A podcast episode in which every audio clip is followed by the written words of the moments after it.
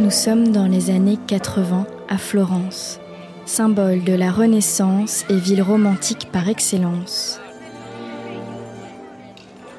Ces derniers temps, plus personne ne recommande aux amoureux de venir y passer du bon temps.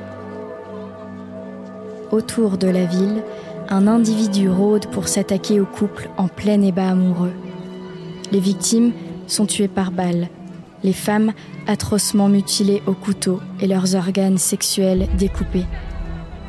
Les enquêteurs sont désemparés.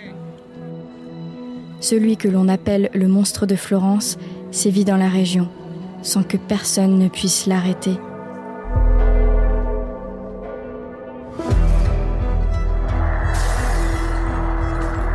Scène de crime.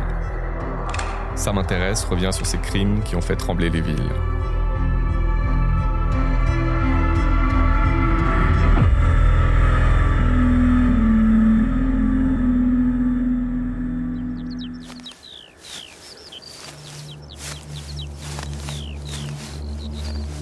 Le dimanche 7 juin 1981, un policier découvre dans la campagne, tout près de Florence, les corps d'un jeune couple de fiancés.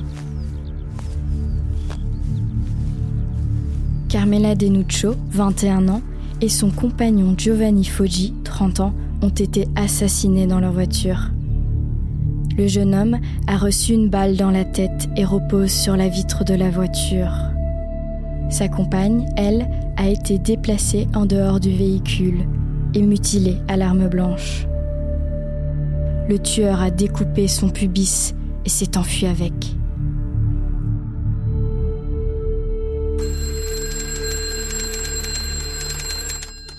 L'horreur de ce crime et le procédé du tueur mettent la puce à l'oreille d'un journaliste de la Nazione.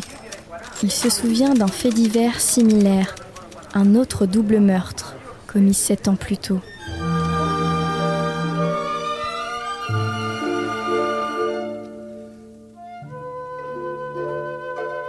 C'était le 14 septembre 1974, un soir de nuit sans lune.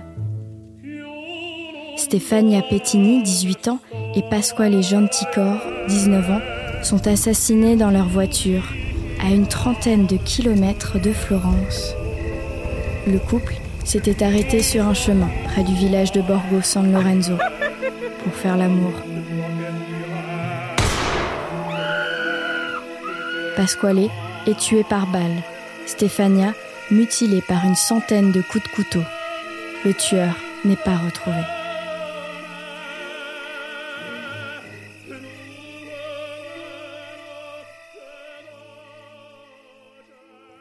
Comme en juin 1981, l'arme utilisée est un Beretta de calibre 22 longue rifle. Les balles sont des Winchester série H. Les enquêteurs ne tardent pas à faire le lien. Quatre mois plus tard, un nouveau meurtre est commis dans la région. Le 22 octobre 1981, les fiancés Stefano Baldi, 26 ans, et Susanna Cambi, 24 ans, sont tués près de Calanzano. Comme la fois précédente, l'individu prend le temps de découper le sexe de la jeune femme. Cela ne fait plus aucun doute. Un tueur en série est en liberté dans les alentours de Florence et s'en prend délibérément au couple en recherche d'un peu d'intimité. et les événements ne vont pas tarder à se répéter. Le 19 juin 1982, deux jeunes amants sont surpris dans leur voiture par celui que la presse appelle désormais le monstre de Florence. L'enquête suit son cours et les carabiniers reçoivent un courrier anonyme avec un vieil article de la Nazione relatant un fait divers. 14 ans plus tôt, en 1968, Barbara Locci, 32 ans, et son amant Antonio Lobianco, 29 ans, ont été assassinés dans leur voiture. L'arme utilisée était un Beretta de calibre 22 long griffe, les balles des Winchester série H. Le monstre de Florence aurait donc frappé dès 1968. À l'époque, c'est le mari de Barbara Locci qui est accusé de ce double meurtre. Il se trouve alors en prison quand les assassinats de 1974 et de 1981 sont commis. L'homme est donc innocenté et les enquêteurs décident de se tourner vers l'un de ses amis, Francesco Vinci. Ce sarde a la réputation violente, ex-amant de Barbara Locci, se serait trouvé à plusieurs reprises près des doubles homicides.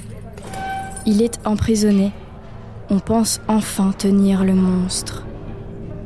Mais voilà, les enquêteurs vont déchanter. Les crimes reprennent de plus belle.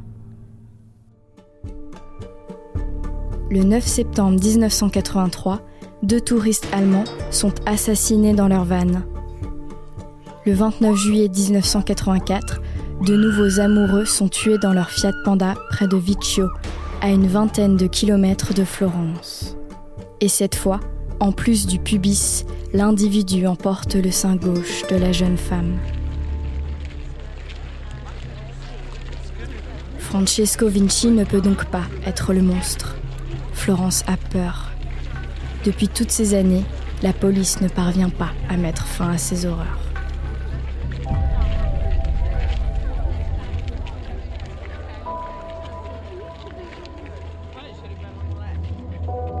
Le 7 septembre 1985, Jean-Michel Kravechvili, 25 ans, et Nadine Morio, 36 ans, deux Français venus camper près de San Cassiano, sont assassinés.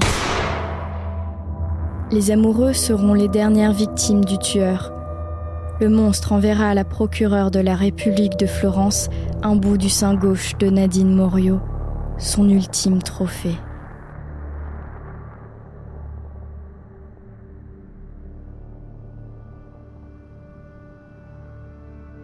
L'enquête se poursuit et le regard se tourne vers un homme, Pietro Pacciani. Cet agriculteur, dénoncé par lettre anonyme, est bien connu des services de police.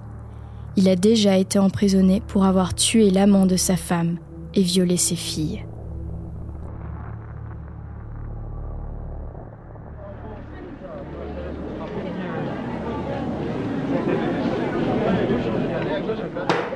En 1994, il est reconnu coupable de six des huit doubles meurtres. Mais le dossier manque de preuves et il est acquitté en 1996 lors d'une procédure d'appel. Il meurt deux ans plus tard, sans avoir pu être rejugé. En 1997, Mario Vanni et Giancarlo Lotti deux témoins et présumés complices de Pacciani sont jugés. Ils seront reconnus coupables de quatre des huit doubles meurtres après les aveux de Lotti, un homme que l'on surnomme à l'époque le super témoin pour être capable de raconter n'importe quoi pour séduire les policiers et les magistrats. Vanni et Lotti sont emprisonnés et mourront quelques années plus tard, sans que toute la lumière ne soit faite sur cette affaire. Aujourd'hui encore, le monstre de Florence passionne l'Italie. Malgré les 56 000 pages d'enquête, des milliers d'interrogatoires, des arrestations et des condamnations, personne n'est parvenu à identifier le tueur. Et les familles des victimes sont toujours à la recherche de la vérité. Reprise par la presse du monde entier, cette histoire a inspiré l'écrivain Thomas Harris pour son personnage Hannibal Lecter.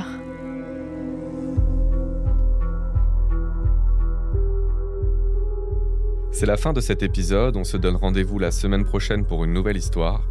Si vous les avez ratés, retrouvez plus de crimes dans nos précédentes saisons de podcast et sur samintéresse.fr.